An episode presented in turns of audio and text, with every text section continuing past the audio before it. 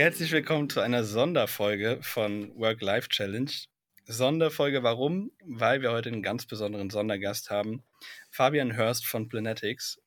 Ähm, ich habe heute Fabian eingeladen, nicht weil wir keine anderen Gäste bekommen, sondern weil sich in den letzten Monaten viel abgespielt hat bei Planetics, was für viele, viele unserer ZuhörerInnen wahrscheinlich sehr interessant ist. Für mich persönlich auch, äh, weil Fabian sich darum gekümmert hat, Geld einzusammeln in den letzten Monaten und ähm, da heute einfach mal einen äh, Schwung draus berichtet.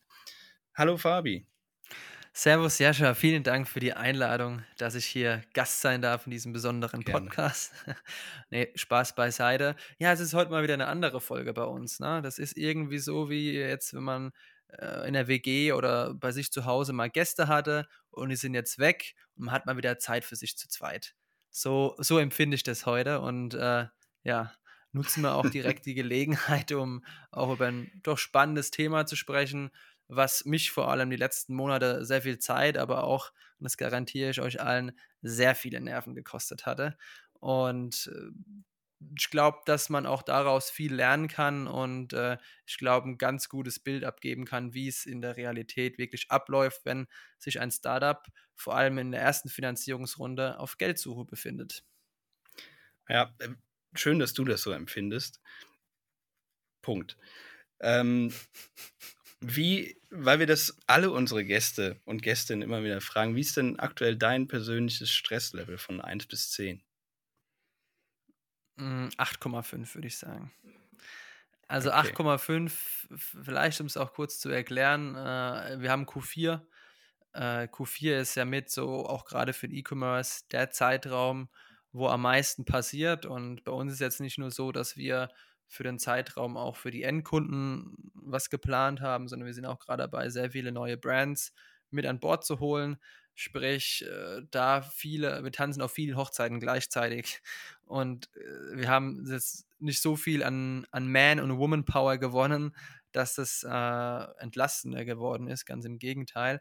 Aber es ist auch ein gutes Zeichen für uns und deswegen würde ich gerade sagen, es ist gerade bei einer 8,5 und ja, ist noch grenzwertig, ja.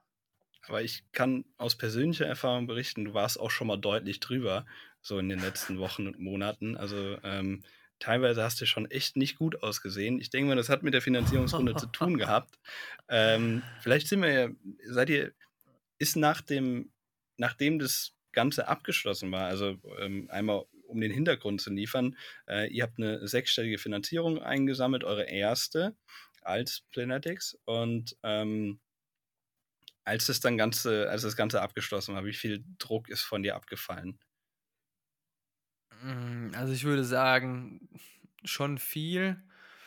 Aber wenn ich vielleicht jetzt auch dann gleich später nochmal näher drauf eingehe, wie auch der Prozess dahin war, gar nicht so viel. Ähm, weil man ja, wenn man das Geld bekommt von den Investoren und Investorinnen, ist es ja nicht so, dass sie sagen, hier, jetzt habt ihr mal das Geld und wie auch immer, sondern die erwarten ja auch gewisserweise eine Gegenleistung. Man setzt sich ja dann auch selber unter Druck, dass man damit auch was macht, dass man die nächsten Schritte erreicht und dann fängt die Arbeit eigentlich auch erst wieder an, die andere Arbeit.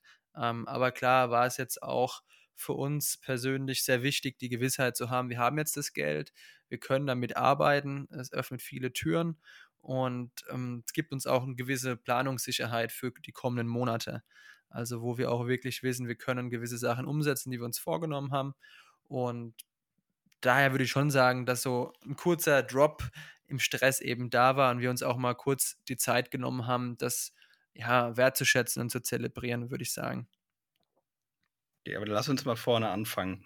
Ähm, gab es einen Punkt, also war eine Finanzierung schon immer geplant oder gab es einen Punkt, wo ihr gesagt habt, okay, Freunde, ähm, wir brauchen jetzt Geld? Also ich glaube prinzipiell, wenn man jetzt so an das Klischee Startup denkt, ähm, heutzutage ist es ja viel so, ja, wir gründen, wir holen uns Geld, wir machen ein, zwei, drei, vier Finanzierungsrunden und nach drei bis fünf Jahren verkaufen wir den Bums wieder. So ist, glaube ich, mittlerweile das Mindset leider vieler Leute, die dann eigentlich auch gar nicht mehr gründen, weil sie gründen möchten, weil sie sich als Unternehmende sehen, sondern weil sie sagen, hey, das ist jetzt ein Projekt, damit kann ich in kurzer Zeit, wenn es gut läuft, sehr viel Geld verdienen. Ähm, Geld aufzunehmen war bei uns, stand auf jeden Fall immer mal zur Debatte.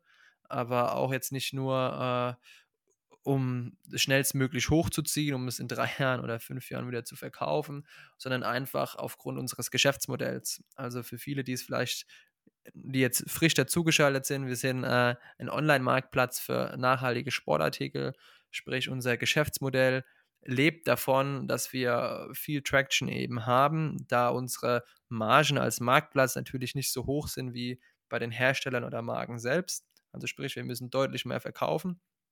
Und, ähm, um das auch anzustoßen, bedarf natürlich mehr Marketing und, äh, auch Personalressourcen. Also, wir sind zu dritt gewesen zur Gründung. Ich habe noch 2 Mitgründer und ja, wir haben halt dann sehr schnell gemerkt, wir kommen an unsere Grenzen. Ähm, also, vielleicht da, wir sind jetzt seit über 'nem Jahr auf über 70 Marken angewachsen. Ähm, das bedarf auch alles Pflege äh, Pflegebedarf, äh, und, ähm, Zeit und Ressourcen, das alles aufzubauen. Also, sprich, man kommt irgendwann an 'nen Punkt, wo man sagt: „Okay, wir brauchen eigentlich mehr Ressourcen, damit man dem Modell und den Plänen gerecht wird.“ Aber aus dem eigenen Cashflow kann man das nicht refinanzieren. Das heißt, wir waren eben an 'nem einen Punkt, wo wir gesagt haben: „Okay, wir brauchen tatsächlich externes Kapital“ und haben das aber dann auch zu dritt einstimmig beschlossen. Ähm, wir waren ja auch zur Gründung 'ne UG, also 'ne Kapitalgesellschaft, die ja auch ihre Organe hat. Das heißt, äh, solche tiefgehenden Entscheidungen wurden dann eben auch per Gesellschafterversammlung, auch wenn wir nur zu dritt waren, äh, beschlossen. Und, ähm, darüber haben wir uns sehr viel Gedanken gemacht und uns auch Gedanken gemacht, wie sieht die Story aus für Planetix generell? Weil man nimmt ja nicht einfach mal Geld auf, um zu gucken: „Okay, wir schauen jetzt einfach mal, was damit passiert“, sondern da steckt ja sehr viel Planung dahinter. Und, ähm, genau, das war für uns der erste logische Schritt, eben Geld aufzunehmen aufnehmen zu müssen, wenn wir das eben so umsetzen wollen, wie wir das geplant hatten, genau. Mhm. Und wie fängt man dann an? Also, weil man ihr habt's ja alle noch nicht gemacht. Ihr habt ja keinen erfahrenen, ähm, Gründer irgendwie mit dabei oder jemanden, der schon mal 'n Unternehmen aufgebaut hat. Wie wie habt ihr damit angefangen? Also, setzt man sich hin: „So, wir brauchen jetzt Geld, ähm, wie wir gehen jetzt mal zur Höhle der Löwen“ oder so. Oder war das überhaupt war das mal 'n Gedanke, zur Höhle der Löwen zu gehen? Ja, auf jeden Fall. Ähm, haben wir weil's ja auch für uns als B2B2C-Unternehmen, äh, natürlich meine, man hat dann seine Zeit im Fernsehen, wenn's gut läuft und, äh, man ist auf einen Schlag be deutlich bekannter. Wie nachhaltig diese Art von Bekanntheit ist, steht wieder auf 'nem anderen Stück Papier geschrieben, aber auf jeden Fall eine eine Idee. Wie haben wir angefangen? Also, ich glaube, wenn man gründet, das kannst du mir wahrscheinlich bestätigen, äh, ist ist 'n Netzwerk immer hilfreich. Egal, ob man jetzt, äh, irgendwie, weiß ich nicht, 'n Konzept umsetzt oder Leute einstellt oder auch seine Idee challengen lässt.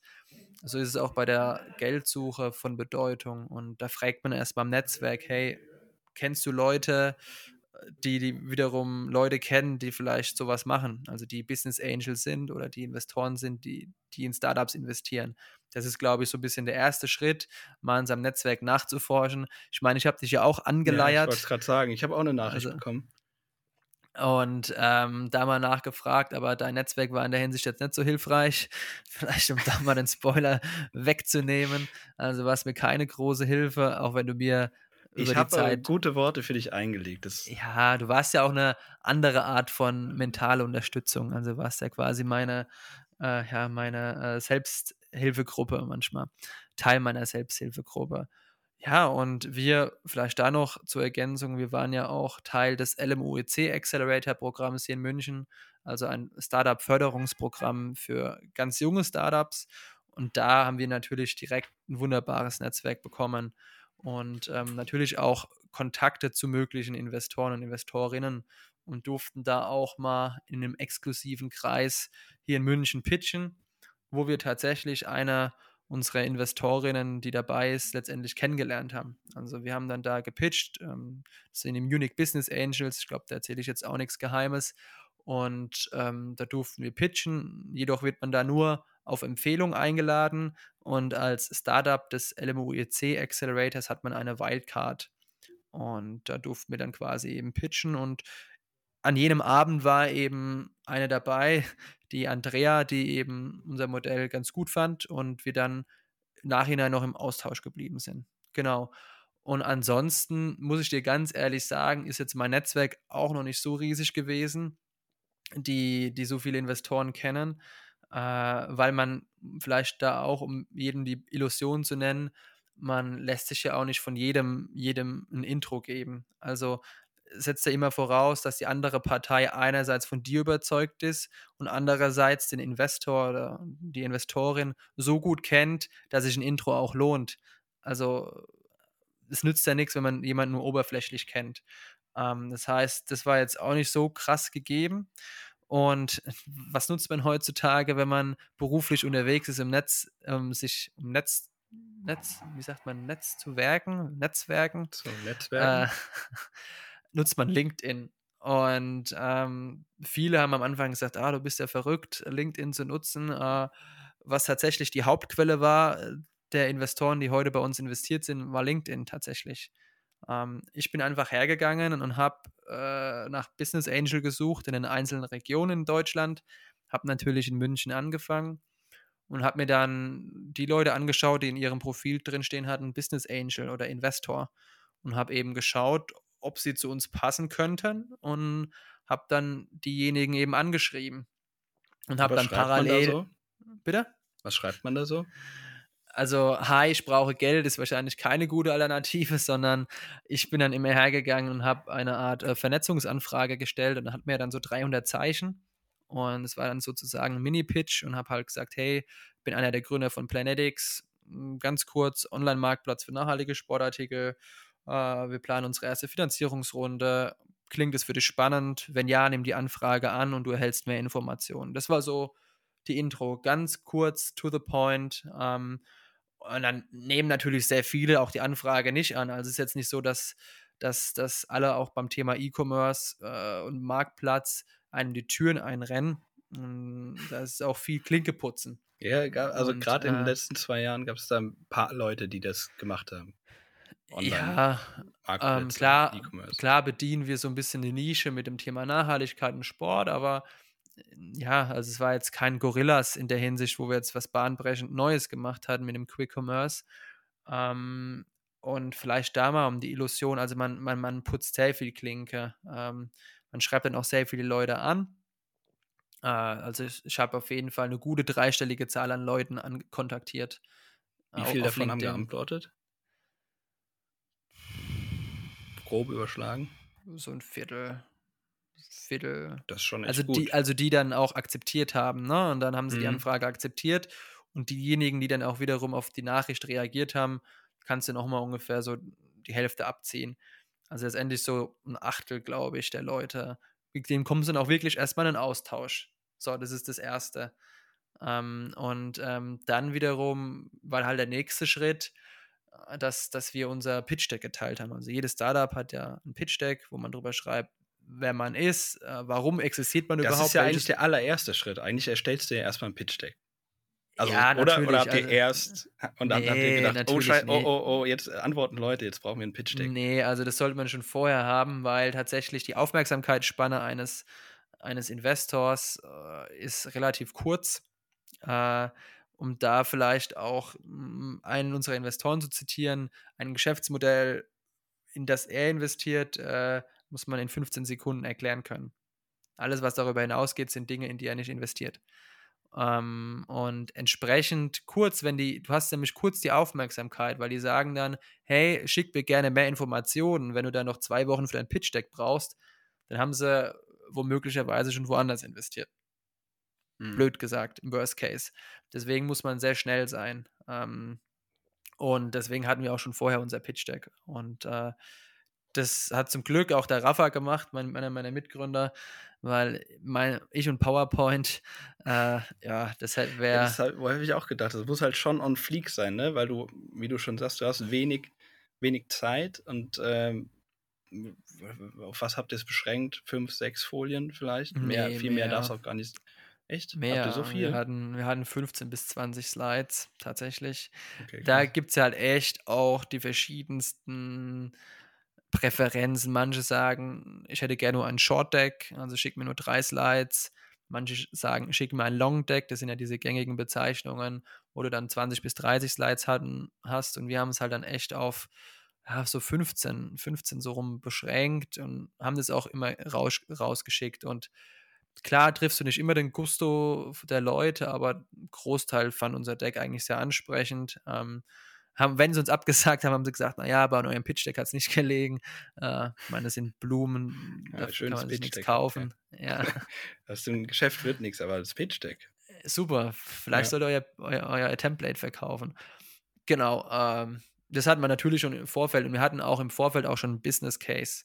Also Business Case vielleicht da äh, ist kein Businessplan, den man in Worten schreibt, sondern wir hatten eine riesengroße Excel, die haben wir immer noch äh, für den Zeitraum der nächsten drei bis fünf Jahre, der dann einfach aufzeigt, was du vorhast, äh, ne, wie groß willst du werden, was sind deine Kosten und äh, was sind auch deine Hypothesen, deine Wachstumshypothesen. Und ähm, das wird dann vor allem wichtig für den, für den tieferen Kennenlernteil mit den Investoren. Ja, stimmt, das sollte man auch vorher haben, weil das ist ja dann die zweite Frage. So, äh, Aber das kann ich schon direkt sagen. Also, wenn die Investoren Interesse haben und sich dafür interessieren, dann wollen sie Informationen alle ziemlich schnell haben und möglichst ganzheitlich. Das heißt, wenn man dann erst anfangen muss, die Informationen bereitzustellen, äh, dann ist es eher schon auch ein schlechtes Zeichen. Weil dann denken die, ja, sind aber ziemlich unvorbereitet und haben sich gar keine Gedanken gemacht. Deswegen da so der Tipp, wenn man so Tipps heute sammeln kann, äh, be prepared, äh, bevor man das macht. aber da muss man ja auch ein bisschen ehr- ehrlich sein. Also, wir haben immer gesagt, das ist halt Voodoo.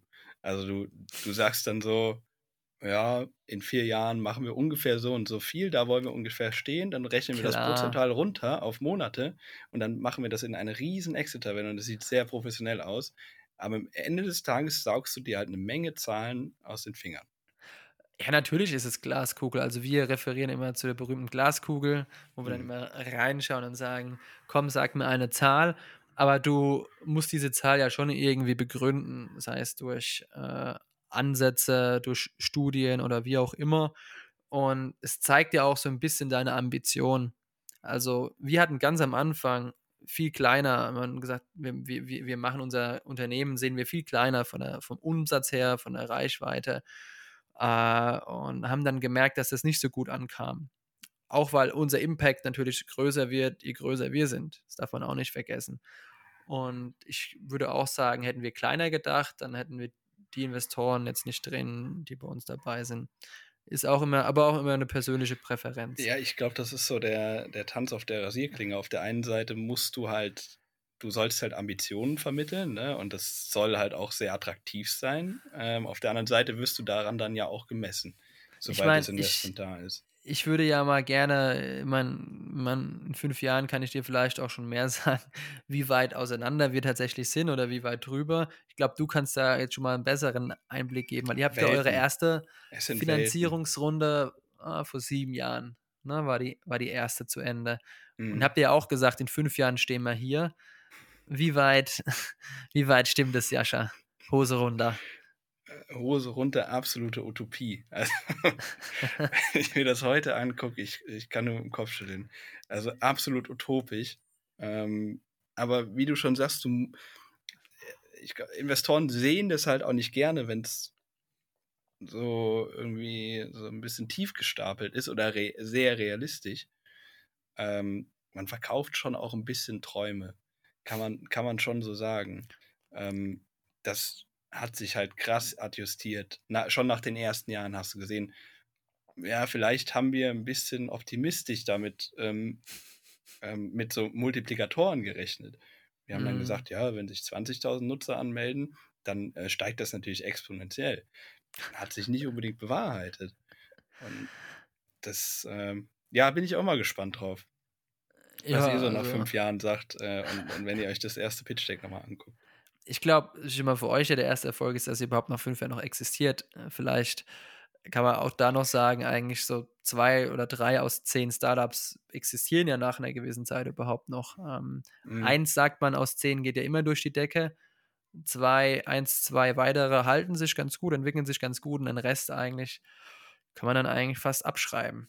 Ne? Das ist dann äh, in, in der Hinsicht auch relativ spannend zu sehen. Jetzt wollte ich gerade was sagen. Äh, Jetzt wir das gerade, vielleicht kommt es gleich wieder. Äh, genau. Und wo waren wir jetzt stehen geblieben? Wir waren beim Anfang beim Prozess gewesen. Also Ja, es ist ich quasi, was ich da ja, halt noch ganz spannend finde, ähm, die ihr habt ja halt auch in 'ner in 'ner spannenden Phase Geld gesucht. Also, auf der einen Seite hat halt viel, ähm, Unsicherheit äh, irgendwie, äh, vorgeherrscht wegen wegen der Pandemie. Auf der anderen Seite, äh, sind an den Börsen E-Commerce-Unternehmen explodiert und man hört nur noch von Milliardeninvestments.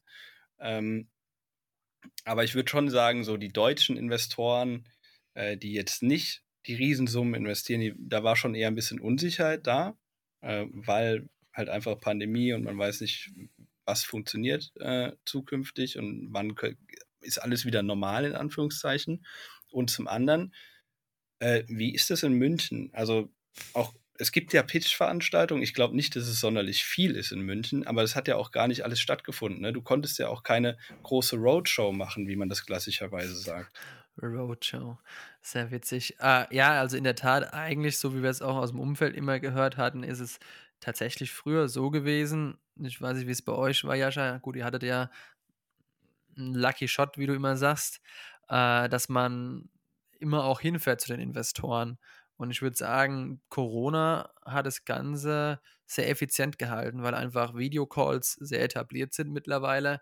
Und dann hat man einfach mal sich verabredet für einen Videocall, anstatt vielleicht acht Stunden äh, hin und zurück nach Berlin zu fahren, ist man da beispielsweise einfach in München geblieben und hat sich so unterhalten. Und Thema München, vielleicht da noch auch drauf einzugehen, korrigiere mich, wenn ich falsch liege. Also die Hochburg für B2C ist München auf jeden Fall nicht, sondern eher eigentlich typisch B2B, Tech, SaaS, das ist eigentlich so München. Und B2C, alles was mit B2C zu tun hat, findet man eigentlich in Berlin. Das heißt, das haben wir auch bei unseren äh, Pitch-Veranstaltungen gemerkt, wenn man da nicht gesagt hat, man ist Tech oder B2B SaaS, dann war die Aufmerksamkeitsspanne dann doch schon geringer. Und in der Hinsicht war es schon ein bisschen schwieriger äh, reinzukommen, weil im Endeffekt die einzige Möglichkeit, neue Investoren für uns kennenzulernen, außer über das Netzwerk, war tatsächlich LinkedIn.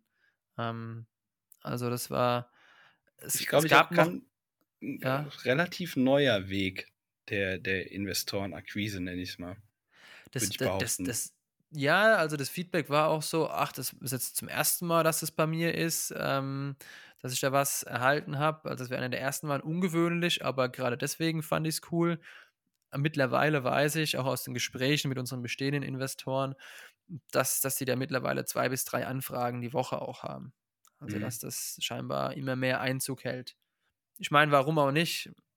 Ja, es ist Also halt das klassische Netzwerken halt nur nicht im klassischen Sinne. ne? Auf jeden Fall. Und was ich jetzt noch, was mir jetzt wieder eingefallen ist, ergänzen wollte, ähm, man braucht natürlich einen Business Case, ein Pitch Deck. Da investieren die Investoren natürlich auch auf die Vision hin, die man hat. Aber am aller, allerwichtigsten investieren sie aufgrund des Teams. Also wenn sie nicht die Gründer oder die Gründerin als diejenigen sehen, die das wuppen können, dann investieren, investieren sie nicht. Also wir haben am meisten gepunktet mit uns als Team. Das hat uns jeder auch immer klipp und klar gesagt. Die haben gesagt, hey, als Team seid ihr richtig geil. Also um das jetzt platonisch mal so auszudrücken. Ähm, das ist der Hauptgrund, warum man in der frühen Phase überhaupt in ein Unternehmen investiert. Also man muss ja mal jetzt überlegen, uns gibt es seit einem Jahr. Und als wir angefangen haben, mit den Investoren zu sprechen, waren wir ja gerade mal drei, vier Monate live. Also das ist ja, da kannst du ja noch, noch nicht viel äh, äh, vorzeigen. Da musst du ja in einen Aspekt investieren, an den du glaubst und den du auch gerade siehst. Und das ist eben in, in Early-Stage-Startups einfach das Team. Mhm. Was würdest du sagen, ja, war halt das, was euch dann als gutes Team hat dastehen lassen? Weil, wenn wir jetzt mal ehrlich sind, ich würde als Investor, würde ich in Leute investieren, die schon mal Unternehmen aufgebaut haben. Wenn ich die Hm. sichere Nummer haben will. Das ist ja bei euch bei allen drei nicht der Fall. Also ihr müsst ja irgendwie, müsst ihr ja was anderes an euch gehabt haben, äh, was überzeugt hat. Also, man spricht es an. Ich kann dann auch gerne auch nochmal den Ball auch zurückgeben, weil es bei euch ja auch noch ein bisschen anders war. Also wir drei haben zusammengenommen schon über zehn Jahre Berufserfahrung gehabt. Ähm, der Alex hatte sogar auch schon anderthalb Jahre Führungserfahrung, wo er ein Team von 15 Leuten gemanagt hat. Also ich glaube, das war eben ein, ein Pluspunkt, dass wir alle schon gut für, äh, Arbeitserfahrung gesammelt haben, auch in relevanten Industrien und auch bei Arbeitgebern, sage ich mal, von denen man weiß, dass die einen jetzt gerade nicht mit äh, in Watte wickeln und, und, und, anpacken, sondern wir wurden richtig gefordert. Äh, und natürlich auch, wie wir das Thema Nachhaltigkeit leben. Und ähm, ist jetzt nicht so, dass wir jetzt einfach nur das machen, weil es die Green Wave ist. Und wenn die blaue Welle kommt, machen wir die blaue Welle, sondern wir leben das, was wir, was wir verkaufen. Aber ich würde sagen, ja, die Arbeitserfahrung bei den relevanten Arbeitgebern hat die größte Rolle gespielt. Und es wurde auch einmal, wurde auch natürlich darauf geachtet, ob jede wichtige Rolle besetzt ist, ne? Ähm, die relevant ist für den Case. Bei uns war das Thema Marketing, sage ich mal, nicht ganz besetzt, aber wir haben halt gesagt, sobald wir die Finanzierungsrunde haben, würden wir da sofort eine seniorige Marketingperson einstellen, was wir jetzt auch gemacht haben. Und da würde ich jetzt aber mal wissen, ihr hattet ja bei euch, ihr wart ja zu dritt und ihr hattet ja eigentlich als Erfahrenen nur den, nur den Sandro, ne? wenn ich mich jetzt da zurückerinnere, als erfahrene Arbeitskraft, du und Dennis, ihr wart ja noch Studenten. Wie, ja. was, was war da der Wow-Faktor, wo sie gesagt haben, Mensch, in die müssen wir investieren? Ganz ehrlich, weiß ich nicht. Ähm, wir hatten halt schon, ähm, wir, wir hatten Proof of Concept, weil, also wir haben ja ähm, als wir dann bei uns war das Investment der Ausweg. Wir wollten es eigentlich ohne machen. Ähm, nur uns ist dann halt einfach irgendwann das Geld ausgegangen und wir haben schon die ganze Zeit nichts verdient und äh, hatten aber schon ein funktionierendes Produkt und wir hatten äh, die ersten paar tausend äh, Nutzer und Nutzerinnen und ähm, auch die Sales und daher war der Case ganz gut ähm, zu projizieren. Also man konnte mhm. relativ einfach sagen, okay, wir brauchen das und das und dann haben wir das und das. Okay. Also das ist, glaube ich, so ein deutsches Ding. Du brauchst halt eigentlich schon ein funktionierendes Produkt. Du ja, siehst ja. es ja äh, so aus Laiensicht in der Höhle der Löwen, siehst es ja immer, ähm, wenn du noch nichts verkauft hast, dann hast du noch keine Unternehmensbewertung, sonst das rechtfertigt noch gar nichts. Ja, also man muss sagen, ich habe tatsächlich auch mit ausländischen Investoren gesprochen ähm, und die sind da wiederum ganz anders als die Deutschen. Äh, also die Deutschen sind natürlich schon so viele auf natürlich Sicherheit und Zahlen und wie ist das und so weiter. Und für viele andere, die, für die zählt einfach nur die Story. Die sagen, ah, es hört sich geil an, geil, was ihr vorhabt. Äh, natürlich müssen die Zahlen irgendwie auch stimmen, aber die stehen nicht im Fokus. Würden die Zahlen, glaube ich, im Fokus stehen, da kommen halt dann die, die, die Later Stage Investoren zur Geltung. Jetzt der Vorteil von den Business Angels ist klar, die gehen mit maximalem Risiko daran. Also es ist ein Hochrisikogeschäft, darüber braucht man nicht reden. Aber dafür könne der Ertrag halt dann entsprechend maximal sein. Das heißt, man soll da auch nur investieren, wenn man auch es sich wirklich leisten kann, ohne das Geld zu leben. Wie wenn man selber in Aktien einfach investiert. Also ich vergleiche das immer so selber, wenn man mit Trade Republic hantiert. Das macht man ja auch nur mit Geld, wo man eben weiß, okay, äh, darauf, das brauche ich jetzt de facto gerade nicht und es tut mir auch nicht so weh.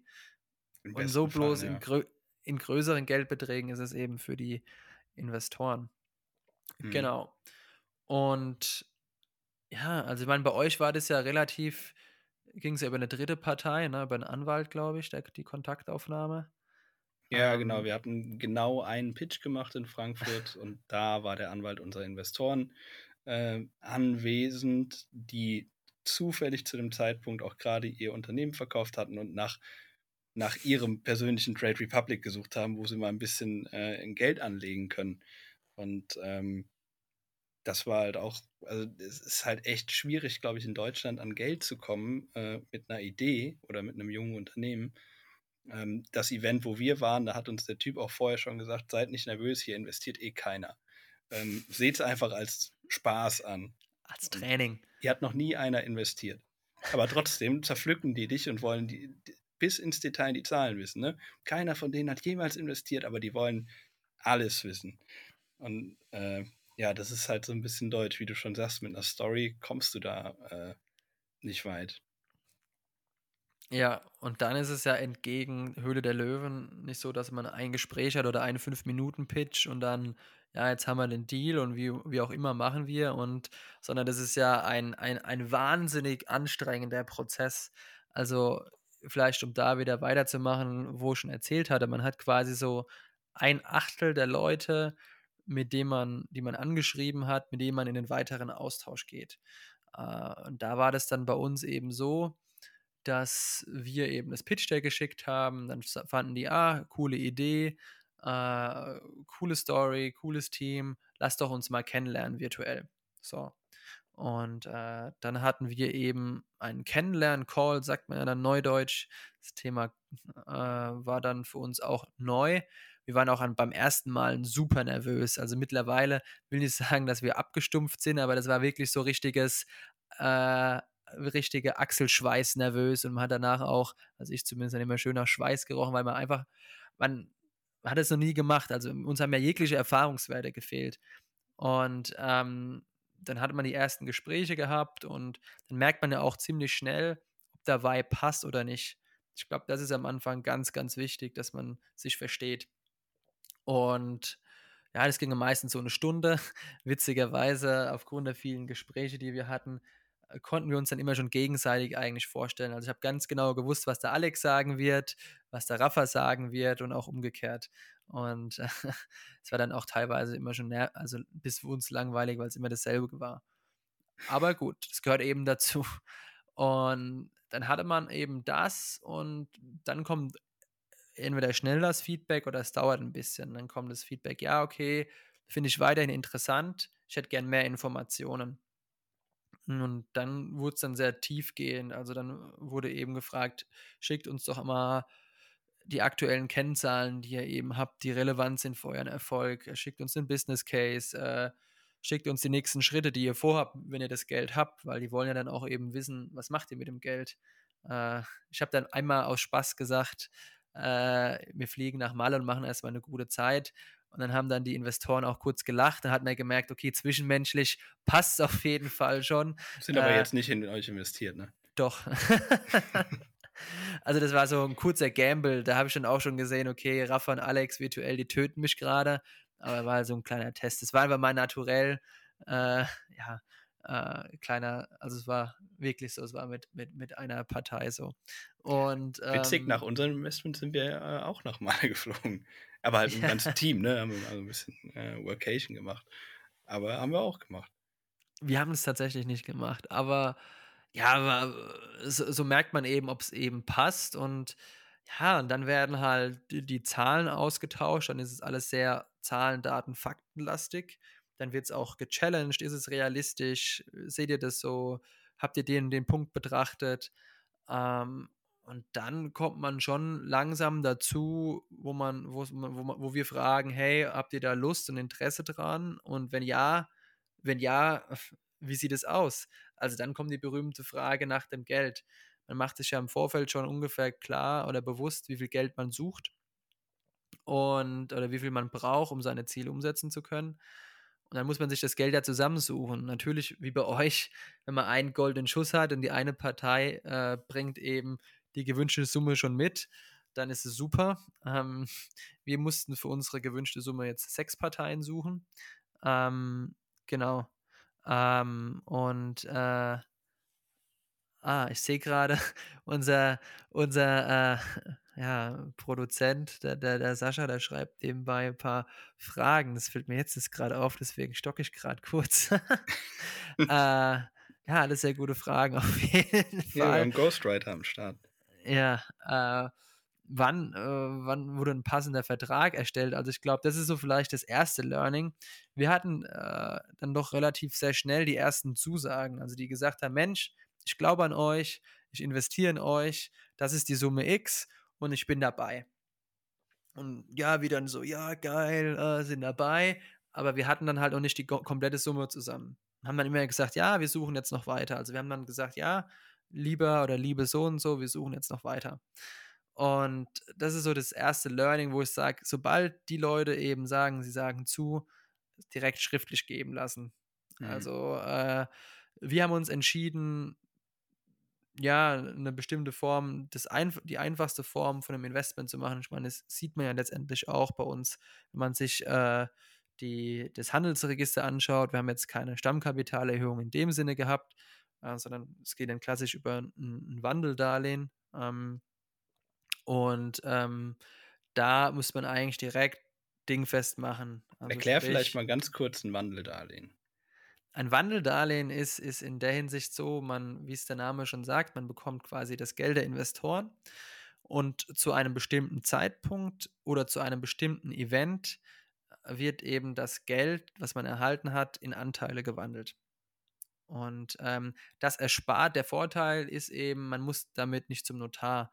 Also man muss quasi keine Barkapitalerhöhung machen, man muss mit, nicht mit allen Parteien beim Notar sein, es beurkunden lassen, etc. pp. Und beim Wandeldarlehen reicht eben, ist ein ganz normaler Darlehensvertrag, eben aber mit speziellen Konditionen. Und der reicht aus, wenn, wenn, alle, wenn alle Beteiligten einfach diesen Vertrag unterschreiben.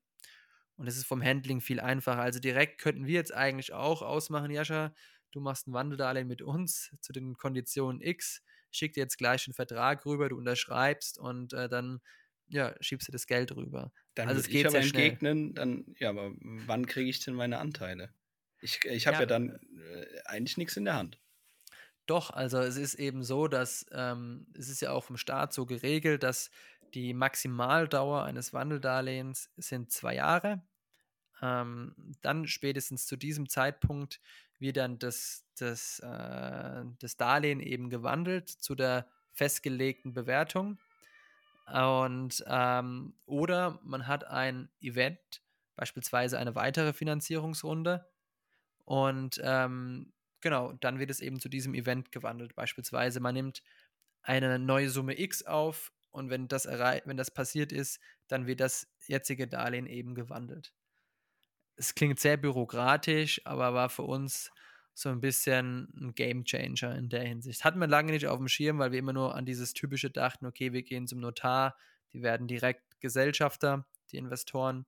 Ähm, und ja, und unser Anwalt, der uns dann ab einem gewissen Zeitpunkt begleitet hat, hat dann gesagt, hey, denk doch mal darüber nach. Also das vielleicht auch so ein bisschen als Hack. Wir haben uns dann nicht mit alleine auseinandergesetzt, sondern wir hatten dann, ich glaube, ab Monat drei oder zwei der Finanzierungssuche äh, einen Anwalt, der uns begleitet hatte. Sprich, genau. man, man macht es einmal, um Kosten zu sparen und vielleicht den Prozess auch ein bisschen zu beschleunigen. Ja, genau. Und in dem Fall hätten wir einfach dann schon direkt äh, ja, Nägel mit Köpfen machen können. Und mhm. so hatten wir immer nur die mündliche Zusage und es ist dann auch, man sendet ja auch mit Unterschriften auch Zeichen. Es ist ganz viel so ein bisschen berühmte FOMO also die man erzeugen soll. Man sollte ja bei den Investoren sagen, oh, oh, oh, ganz schön heißes Deal, ein ganz schön heißer Deal, heißes Eisen, da muss ich jetzt mit, da, mit dazu. Das mhm. ist ja das, was man eigentlich erzeugen möchte. Und wenn man quasi mündliche Zusagen nur hat, die sind zwar schön, ähm, aber das sind halt mündliche kann, Zusagen. Du kannst immer nur sagen, Zusagen, es haben genau. mir drei Leute schon mündlich zugesagt. Ich kann dir aber nicht sagen, wer. Und die haben auch noch nichts unterschrieben. Genau. Ähm, und äh, ja, das ist eben ein Learning, äh, da direkt Nägel mit Köpfen zu machen und sich eben auch ein, ein, einen Zeitraum zu setzen. Also wir haben jetzt, man sagt ja immer, von der ersten Ansprache bis zu wann das Geld auf dem Konto ist, vergehen sechs Monate im Schnitt, drei bis sechs Monate. Das passt so bei uns. Äh, aber es, wir hätten es auch früher abschließen können. Hätten wir es krasser getimeboxt und auch schon früher die Verträge unterschrieben. Und ähm, dann zieht sich das eben, wenn man eben äh, ja mehrere Parteien eben auch braucht, bis man das finanzi gesuchte Finanzierungsvolumen hat. Äh, ist es so ein bisschen wie so eine Mini-Crowdfunding-Kampagne gewesen. Also man hat dann schon die, äh, x Prozent erreicht, es fehlen noch ein paar Prozent, also man muss immer noch weiter suchen. Und gleichzeitig muss man ja die anderen Investoren auch bei Laune behalten. Weil die denken sich auch, oh, äh, oder die können sich denken, oh, die brauchen aber jetzt ganz schön lang äh, zu investieren, vielleicht ist es gar nicht so eine gute Idee. Und wenn man da nur mündliche Zusagen hat, äh, kann es auch sein, dass man auf, am nächsten Tag vielleicht ohne irgendwas dasteht. Also mhm. das ist so ein bisschen, das ist noch krasser Time zu boxen, vielleicht auch eine Deadline zu setzen und die auch entsprechend zu kommunizieren. Ähm, mhm. So ein Learning gewesen.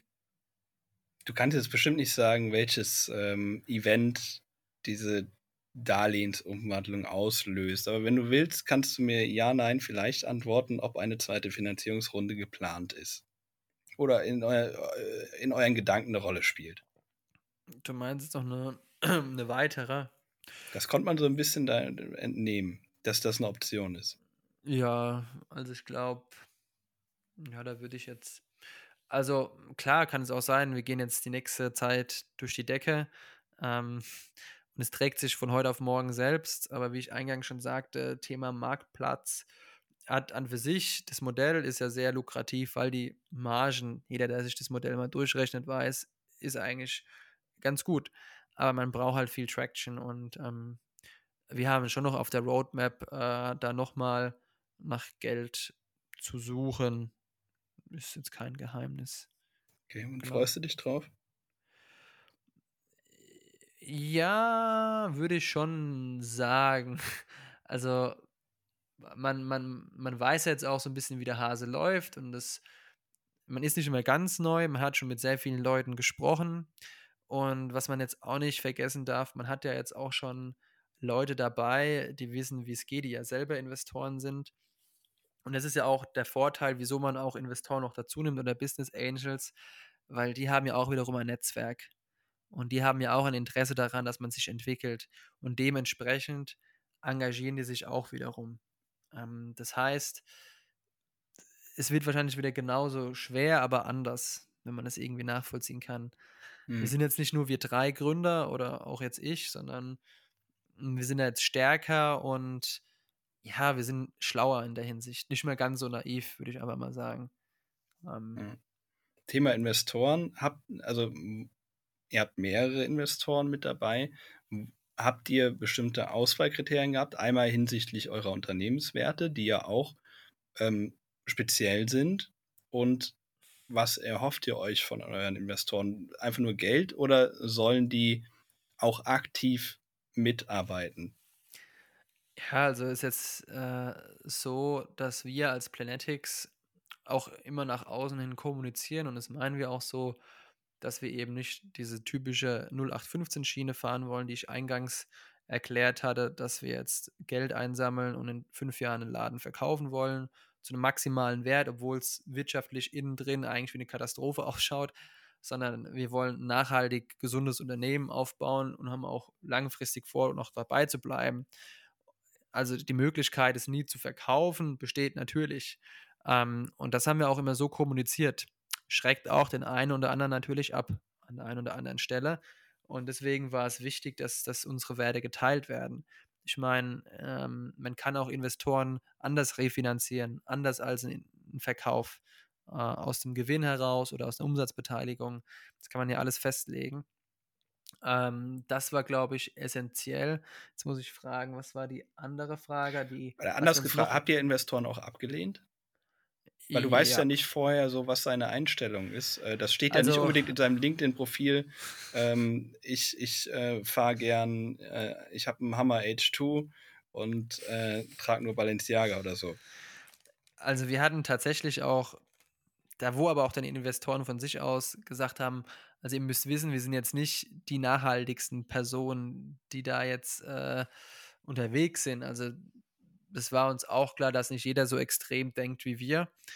Ähm, wir haben auch Leute abgelehnt oder wir haben uns dazu nicht entschieden, mit Leuten zusammenzuarbeiten. Eher würde ich sagen, einerseits aus einem, aus einem Bauchgefühl raus, ähm, aber andererseits auch, auch, weil die Art und Weise, wie manche Dinge gelaufen sind, nicht ganz okay waren, was sich dann auch wieder in den Werten widerspiegelt. Ähm, da hat man dann auch schon ein bisschen auf Geld verzichtet. Aber da vielleicht so eine kleinen, kleinen Verweis darauf.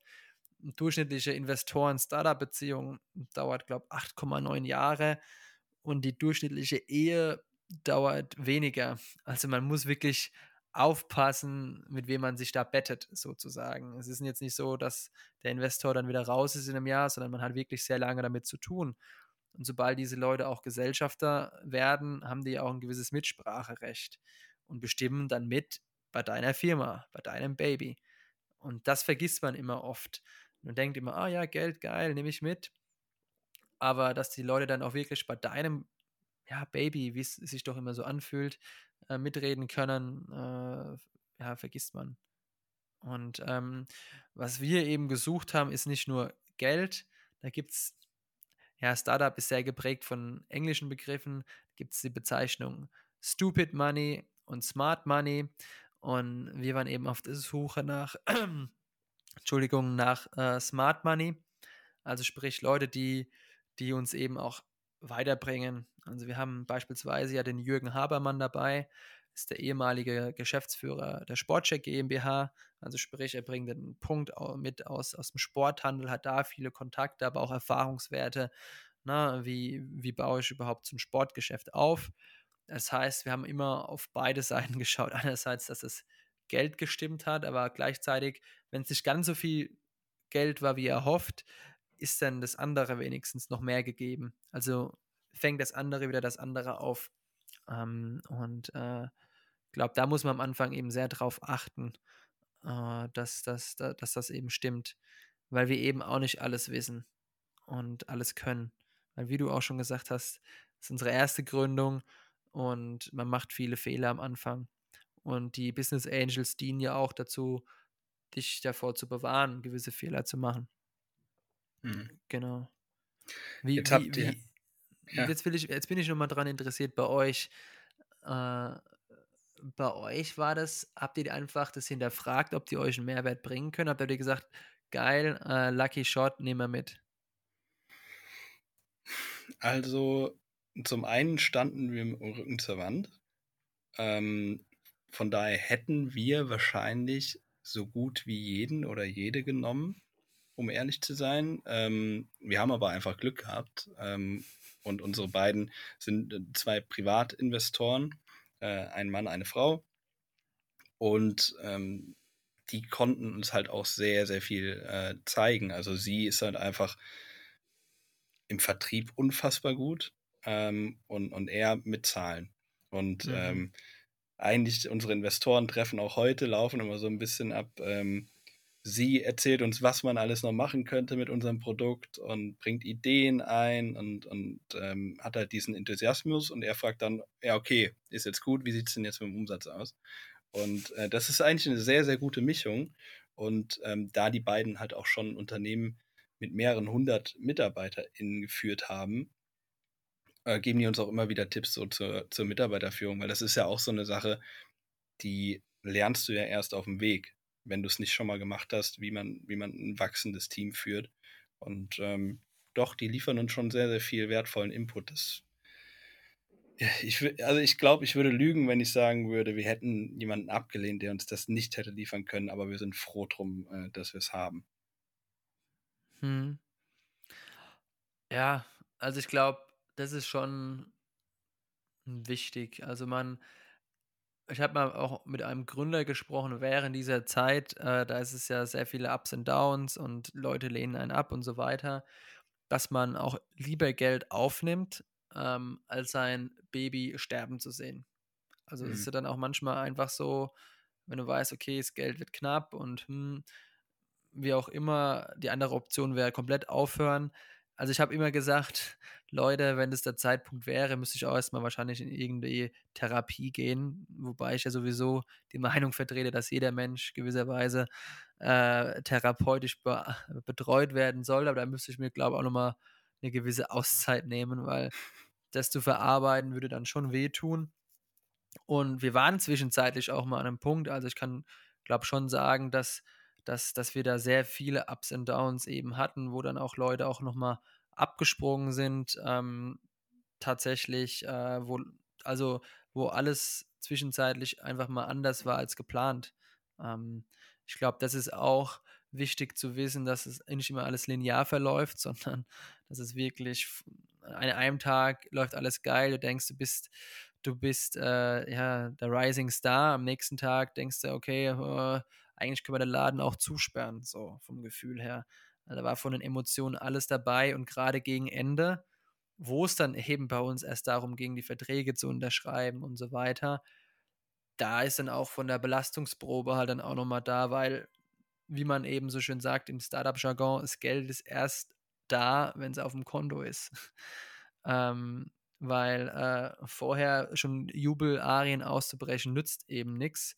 Und ähm, das ist äh, auch eine Lehre gewesen, äh, tatsächlich, äh, die, die wir gemacht haben, ähm, die wehgetan hat, aber die, die uns, glaube ich, dann im Kern ein bisschen stärker ge gemacht hat, ja. Ja, aber dazu nochmal, weil viele Leute tun sich schwer, einen Investor zu finden. Ihr hattet ja dann äh, sechs jetzt an der Zahl, ne? Also gab es auch den Moment, wo ihr gesagt habt, okay, ähm, bringt nichts. Ähm, also wir haben uns vielleicht intern auch mal sein lassen. Ja, wir haben uns intern auch mal so eine Art Deadline gesetzt und auch so eine Minimumanzahl an Betrag, wo wir gesagt haben, okay, wenn wir jetzt unseren gewünschten Betrag X nicht erreichen, dann soll es mindestens Y werden. Und äh, bis zu diesem Zeitpunkt äh, müssten dann noch so und so viele konkrete Gespräche oder Leads offen sein. Das hatten wir dann auch. Wir haben uns das Ultimatum gestellt, weil man muss ja auch sich im Klaren sein. Ich habe bei uns diesen Prozess begleitet ähm, und ich habe es hat ein halbes Jahr lang eigentlich nichts anderes gemacht, außer diesen Prozess begleitet. Und das ist wirklich so, dass eine Finanzierungsrunde immer eine volle Ressource frisst. Das ist tatsächlich, was viele eben nicht Minimum. auf dem Schirm haben. Minimum, und ich ja. bin dann für viele operative Themen einfach weggefallen. Und das behindert natürlich das Business in seiner Entwicklung. Und deswegen war, ist es auch wichtig gewesen, sich eine Deadline zu setzen. Und die habt ihr offensichtlich nicht gerissen. Wie kurz war, wart ihr davor? es gibt doch immer diese witzigen Memes, wo man zwei parkende Autos sieht und sagt man immer, this close. Äh, so close war man tatsächlich. Also war teilweise schon sehr kriminell, weil ja, es hat sich gezogen, länger als erwartet. Es waren immer noch sechs Monate, aber wir haben halt mit weniger Zeit gerechnet. Ähm, und dann war es wirklich kurz vor zwölf, also vielleicht eins vor zwölf.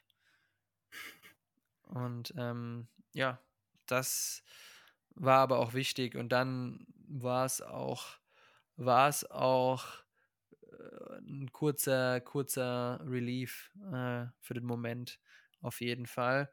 Ähm, und als die Verträge unterschrieben wurden, als das Geld dann auch eingezahlt wurde, das war dann schon ein cooles Gefühl, wo man auch wirklich sich mal auf die Schulter klopfen kann zu dritt.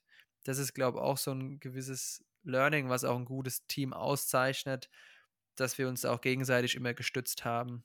Also es war immer so, dass der eine, wenn er mal einen Downer hatte aufgrund der Situation, wie es gerade ist, dass die anderen denjenigen dann gestützt haben. Ähm, ich glaube, wäre das nicht so der Fall gewesen, dann hätte es uns jetzt auch nicht mehr, noch nicht mehr gegeben.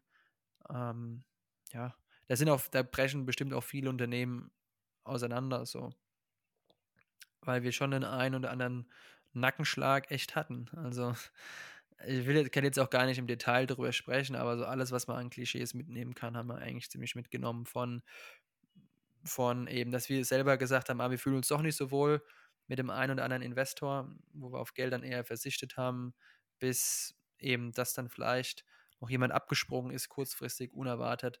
Das war alles, alles mit dabei. Und ich glaube, Leute, die sagen, nee, das kenne ich so nicht, die lügen. Also, gerade ihr wart jetzt äh, na, ne, Ausnahme der Regel, aber ich kenne es bei vielen, wo es dann auch teilweise schon unterschriebene Verträge gibt, wo die Leute dann nicht äh, äh, eben nicht eingezahlt haben. Du stellst das immer so dar, als war das so ein Walk in the Park bei uns. Aber wir haben halt uns auch kein, ein Jahr lang kein Geld ausgezahlt. Ne? Und, äh, wir auch nicht. das wäre die, das, das wär die Deadline gewesen. Also wenn das nicht geklappt hätte, der Lucky Shot, dann wäre auch äh, bei uns Schluss gewesen. Ja.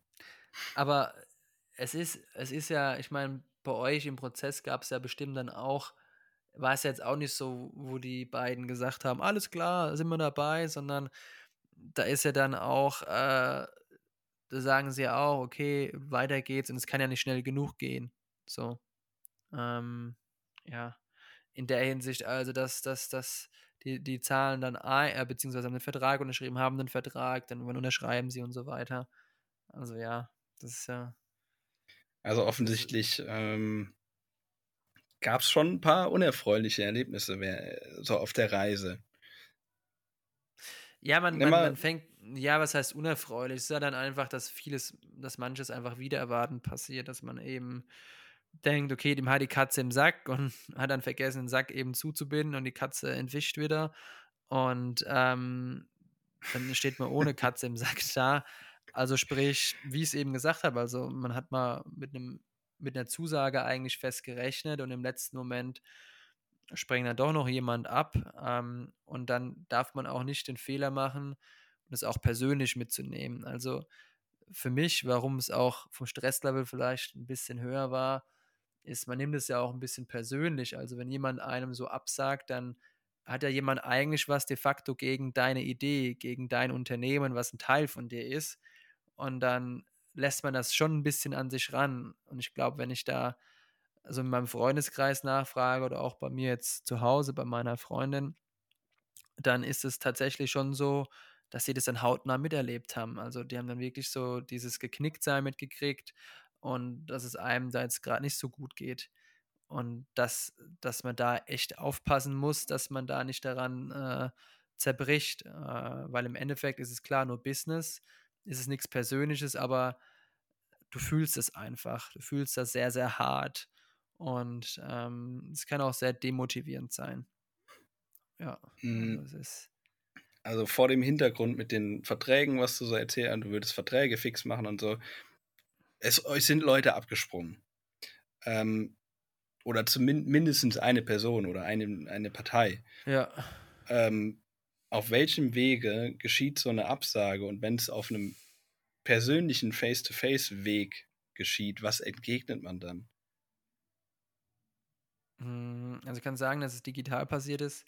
Bei uns, äh, also auch äh, schriftlich, ähm, eine E-Mail, äh, wo tatsächlich dann die Äh, Entscheidung Absagen auch per schon, SMS. Ja, Schluss mal wo per auch schon die SMS. Entscheidung des Zurückzugs äh, im Betreff stand.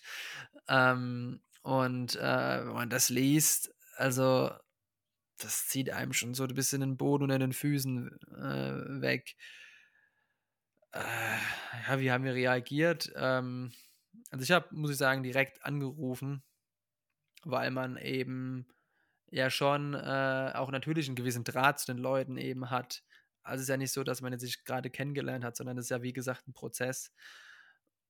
Aber dann darf man auch nicht die Gefahr machen, sich da reinzusteigern, sondern man muss es wirklich hart abschließen. Man muss dann einfach sagen, ja, okay, dann sorry, dann bist du halt leider nicht dabei und eher sagen, okay, so ein bisschen jetzt erst recht.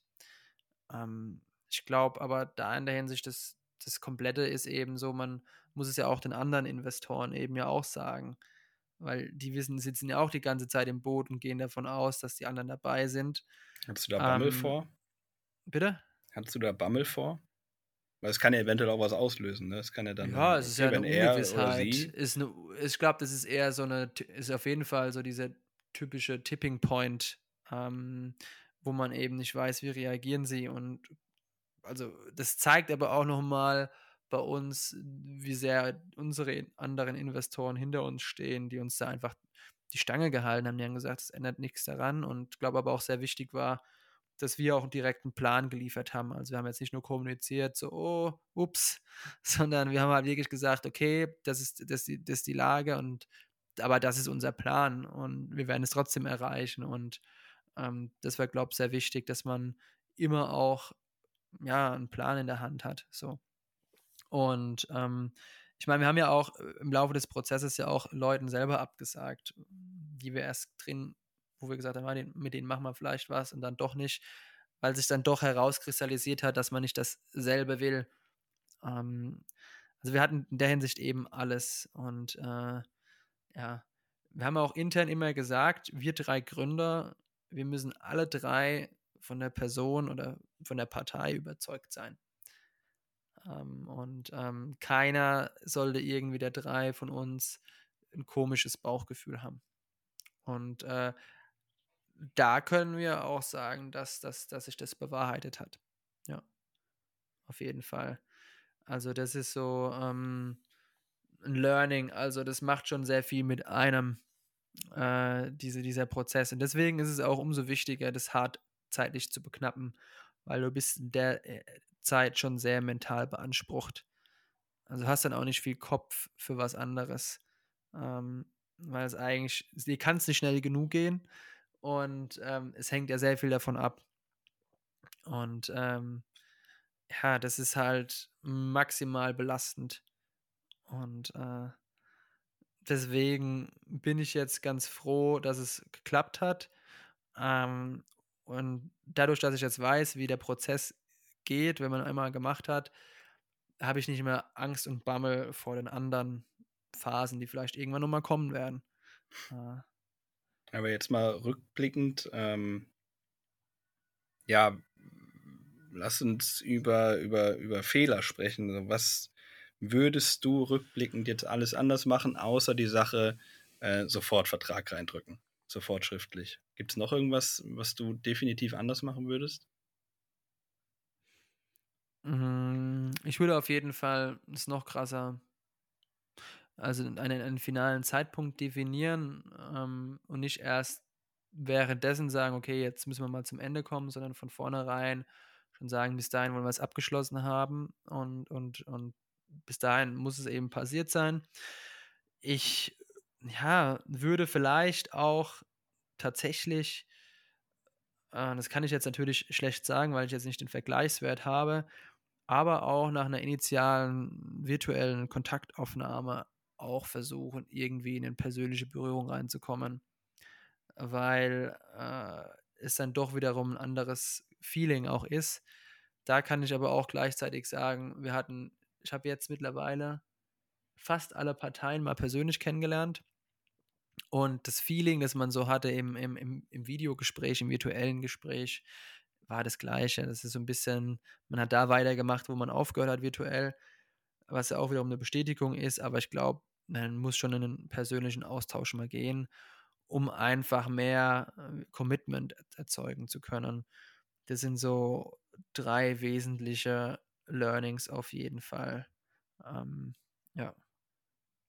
Also sonst kann man, sonst muss man halt auch echt sagen, dass so eine Finanzierungsrunde, man spricht mit zehn äh, GründerInnen und man kriegt zehn verschiedene Stories. Ähm, und deswegen ist es aber auch wiederum so wichtig, mit, mit anderen darüber zu sprechen. Und äh, es gibt kein, es gibt kein, äh, wie sagt man, Schema F. Es gibt Dinge, auf die man achten sollte, ja.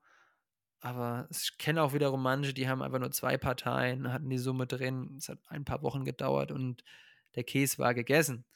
Äh, dann gibt es manche, die finden ja gar kein Geld. Also das ist ja auch ein Szenario. Ähm, die sagen, oh fuck, wir finden leider nichts und wir müssen es einstampfen.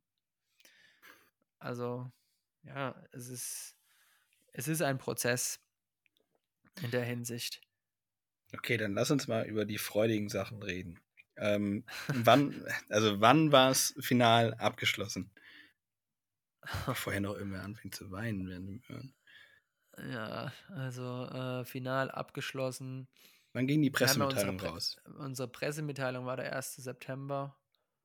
Und wir schreiben äh, heute den 20. 20. Oktober. Was hat sich ja. seitdem getan? Was habt ihr gemacht mit dem Geld?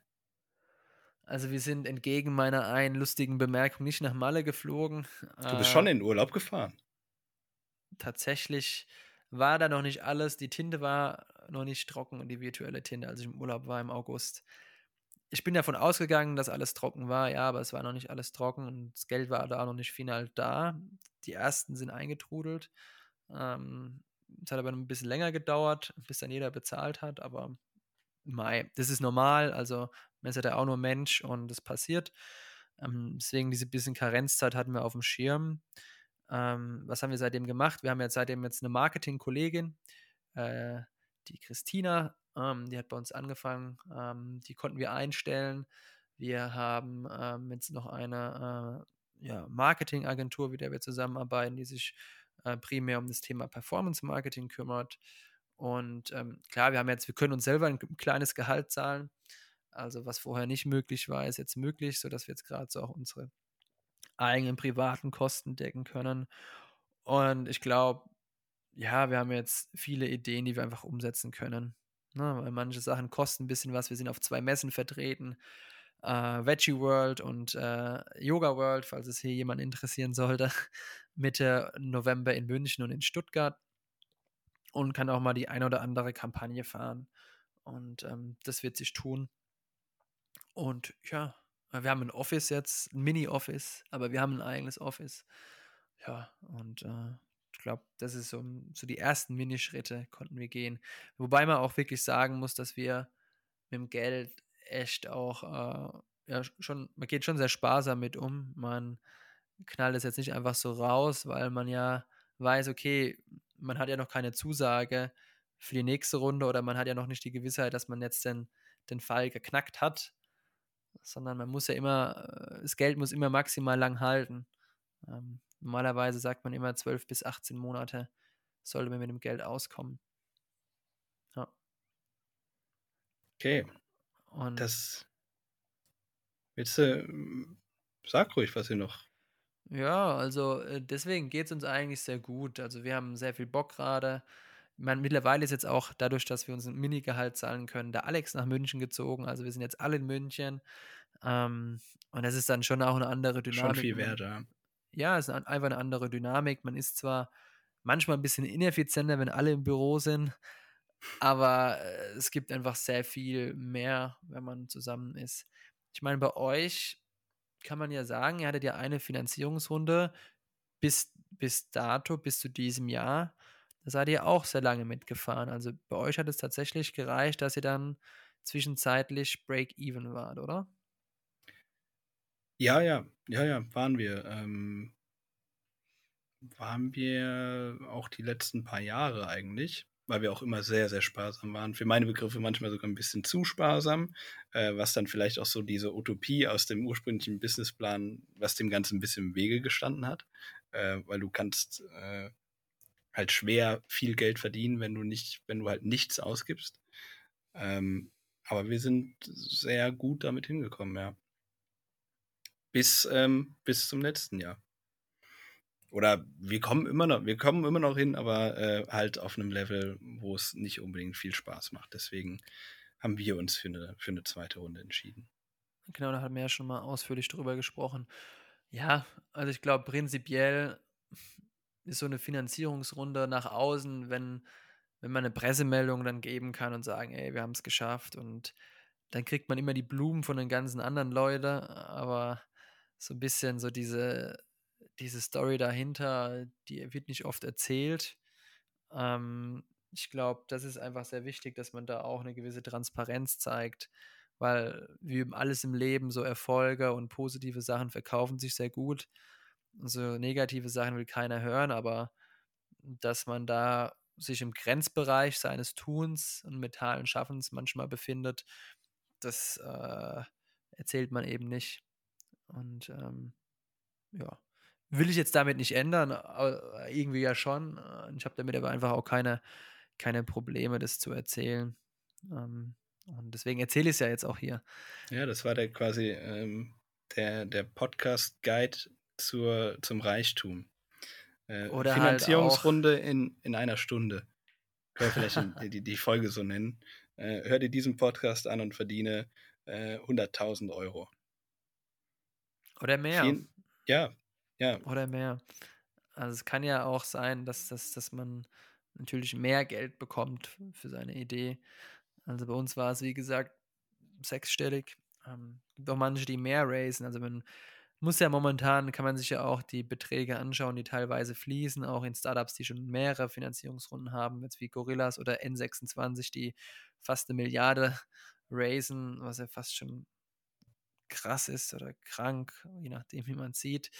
Ähm, ja, davon sind wir natürlich noch, wie auch, meilenweit entfernt, was aber auch gar nicht immer Ziel sein muss. Also dieses immer höher, schneller, weiter ist ja auch nicht gesund und nachhaltig. Aber ja, also ich glaube, so kann man den Podcast nennen. Äh, es, ist, es ist eine Achterbahnfahrt, also es ist, es ist irgendwie, war verrückt. Aber ich bin auch irgendwie dankbar, die Erfahrung gemacht haben zu dürfen. Äh, aber wie du auch weißt, Jascha, wenn man das Geld auf dem Konto hat, ist nicht so, dass es dann jetzt schon war mit allem im Startup, dass man es geschafft hat. Los. sondern dann geht die Arbeit erst los. Und jetzt könnte man so eine typische Fußballfloskel auch bringen, so, ne, vor dem Spiel, nee, nach dem Spiel ist vor dem Spiel. Also es geht im Prinzip ja jetzt einfach so weiter erstmal. Man muss ja immer weiter hasseln. Jetzt musst du liefern, ja. Ja, aber ja. danke, dass du das so transparent berichtet hast. Ich finde, jetzt, wo, wo es jetzt auch geschafft ist, kannst du auch langsam mal deine Haare schneiden. Ähm, Stimmt, das war ja vielleicht da noch zum Hintergrund, warum auch oft immer auf meinen Haaren rumgeritten wurde. Ähm, äh, eine Finanzierungsrunde ist ja so eine Geduldsprobe auch. Und ähm, als wir angefangen hatten mit der Finanzierungsrunde, also Ende Januar oder Anfang Februar, äh, da waren ja die Friseure noch geschlossen in Deutschland und zuvor, als sie dann zum ersten Mal geschlossen hatten im Oktober, war ich zum letzten Mal beim Friseur. Das heißt, meine Haare waren schon etwas länger. Und dementsprechend habe ich gesagt, solange die Finanzierungsrunde noch nicht abgeschlossen ist, gehe ich nicht zum Friseur, weil ich das als schlechtes Omen sehe. Und, ähm, auch wieder so ein Fußballer-Ding eigentlich. Auch. Ja, so ein bisschen abergläubisch, weil ich halt auch jemand bin, der maximal ungeduldig ist. Damit wollte ich mich zweierlei Maß eben messen mit meiner Geduld und habe halt gesagt, okay, wenn du die Haare vorher abschneidest, dann ist ein schlechtes Zeichen. Und entsprechend habe ich sie jetzt wachsen lassen. Mittlerweile kann ich sie auch zusammenbinden, verrückterweise. Und mal schauen. Also noch sind sie dran, aber ja. Das, das muss ich jetzt entwickeln. So viel dazu. Oder wir können es auch sagen, die Folge anders nennen. Irgendwas mit den Haaren, aber ich glaube, das zieht nicht so richtig. An den Haaren herbeigezogen. Nein, aber äh, da äh, hören wir mal weiter. Und ja, das war so unsere intime Folge. Intime, intim. intime Einblicke in, in das, und auch das Seelenleben. Also es ist ja nicht immer so, das dass... Seelenleben des Fabian Hörst, ja. Ja, eines der, der Gründer. Also ich glaube, so wie mir ging es wahrscheinlich einigen dieses Jahr auch. Und ja, ja, es ist nicht immer alles hier Deal oder No Deal wie bei Höhle der Löwen, sondern es ist eine Reise. Genau. Bevor wir jetzt hier ins Labern äh, kommen, ist es leider auch so, dass wir beide immer einen vollen Terminkalender haben. Ne, die Friseure Und haben auch, wir haben jetzt äh, Viertel nach sieben, die Friseure haben vielleicht noch eine Dreiviertelstunde auf. Ich würde sagen, ähm, jetzt, wo wir das Kapitel endgültig sogar auf Audio abgeschlossen haben, könntest du dich echt mal aufmachen. Ja, schauen wir mal. Wenn du mir den Haarschnitt bezahlst, Jascha, weißt ja, Geld ist knapp. Klar. Mach ich. Ja, vielen Dank, Special Guest Fabian Hörst, für deine offenen Worte. Next mein Stresslevel, wenn du mich fragen willst, ist jetzt ein bisschen runtergegangen. Das ist schön. Also mit deiner ich glaube, du konntest ja auch ein bisschen was von der Seele reden. Ja, du, darauf habe ich gewartet. Also, bis ich mal in diesen Podcast eingeladen wurde. das war's jetzt aber auch. Nächste ja, Folge tschüss. ist wieder richtiger Gast da. Tschüss. Ja.